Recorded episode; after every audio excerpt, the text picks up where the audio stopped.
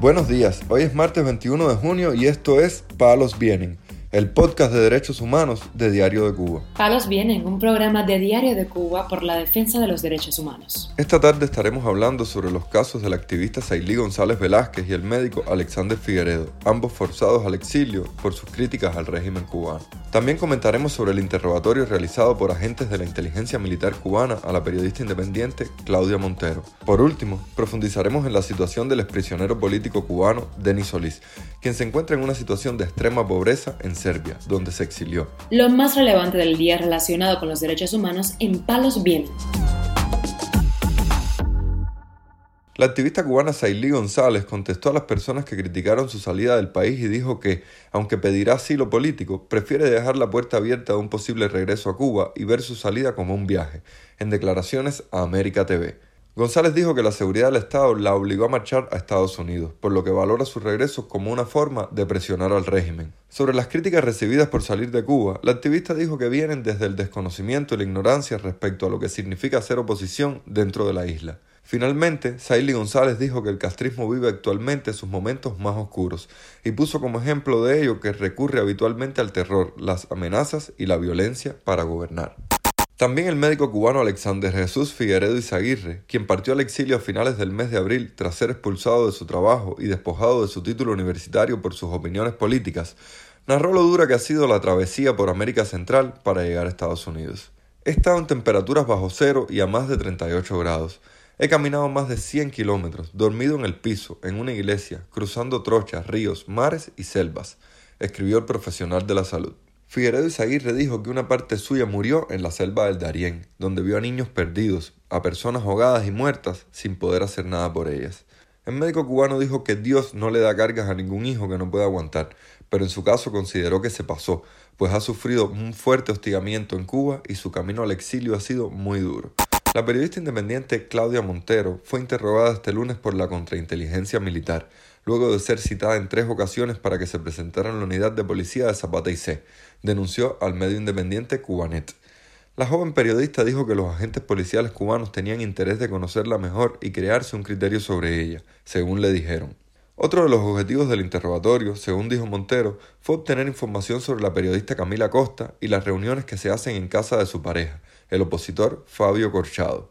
Montero también dijo que la amenazaron con el nuevo Código Penal, especialmente con el artículo 135.1 sobre el mercenarismo. No obstante, su postura en la mayor parte del interrogatorio fue guardar silencio.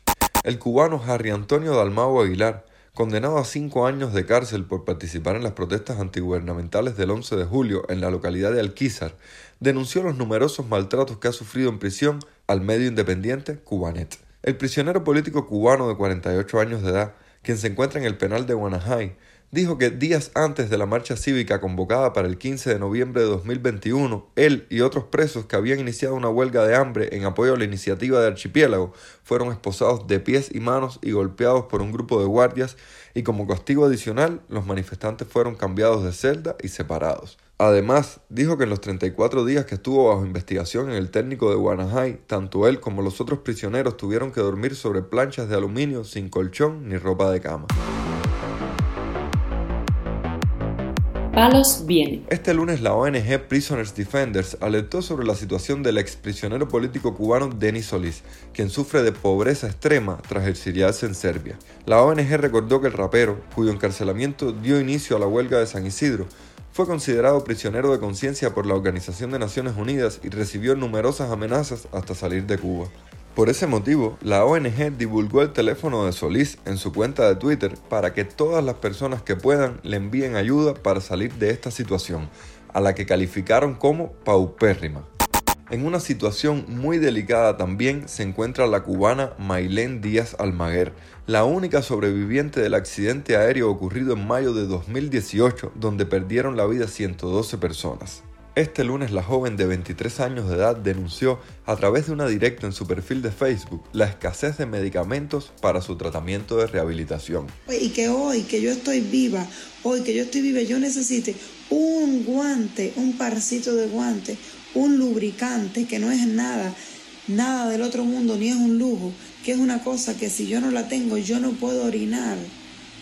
Y es triste que yo no tenga guante ni lubricante para lubricar una sonda que yo me tengo que poner en la uretra para yo poder orinar. Eso es muy triste, es muy triste porque yo antes del 18 de mayo del 2018 yo orinaba en el baño. Yo no necesitaba una sonda para orinar.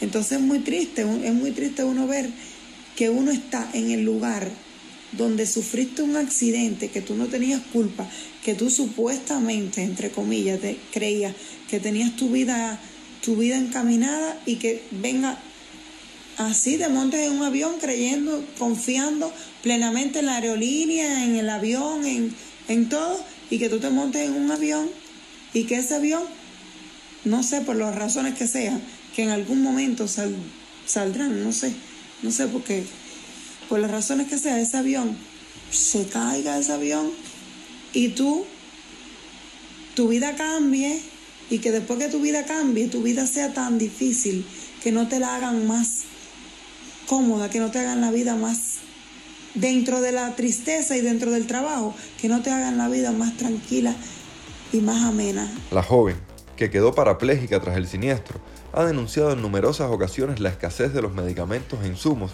que necesita para recuperarse. Ya me cansé de ser llamada diariamente. Yo tengo que todos los días hacer mi fisioterapia porque yo tengo una lesión medular. Yo no quedé, yo no estoy viviendo la dulce vida. Yo todos los días de mi vida hago cinco horas de fisioterapia para yo mejorar. Yo tengo una lesión medular, algo que es ya esa lesión mejora, pero es algo que es para toda la vida. De eso, es, de eso viene el no poder orinar, de la lesión medular. Entonces es muy triste que te pase eso, que te, que te salves, que salgas adelante, no sé cómo, milagrosamente. Bueno, yo sí sé cómo. Dios, Dios fue el que me salvó, Dios fue el que me sacó, porque las cosas que yo he pasado son cosas que solo, que solo tienen una explicación que tu vida sea tan difícil que todos los días tengas que hacer cinco horas de fisioterapia, tirar un colchón y que tengas que tener la cabeza pensando en que tienes que hacer no sé cuántas mil llamadas para que te den un lubricante, un, una sonda, una sonda del, del calibre que necesitas, porque muchas veces no han sido del calibre que necesito, muchas veces ha sido una sonda 16 y yo uso una sonda 12 que no tienes un lubricante para lubricar esa sonda, que no tienes un guante para tú ponerte la sonda, que no tienes una nitrofurantoína que si no te la tomas no sales de las infecciones, porque si yo no tomo nitro, la nitrofurantoína es un antiséptico urinario que se toma para evitar las infecciones urinarias, infecciones urinarias que vienen por la entrada de bacterias de una sonda, porque cada cuatro horas te estás metiendo un cuerpo extraño por la uretra, te lo metes y te lo sacas, por más medidas higiénicas que tomes, siempre va a haber infección en una sonda, metiéndote una sonda por la uretra, poniéndote una sonda en la uretra. Entonces que tú no tengas tranquilidad porque tengas que tener esa tendencia de llamar a mil gente, a mil gente todos los días, todos los días llamando y llamando, sin, sin tener una respuesta que te dicen yo me ocupo y no se ocupan, o se ocupan y no te responden, que vuelves a llamar y tampoco que vuelves a llamar y tampoco y que te pases la vida así. Palos Vienen, un podcast de derechos humanos de Diario de Cuba con la producción y conducción de Mario Luis Reyes. Muchas gracias por acompañarnos este martes en Palos Vienen, el podcast de derechos humanos de Diario de Cuba. Pueden escucharnos en DDC Radio y SoundCloud. Yo soy Mario Luis Reyes, mañana regresamos con más información.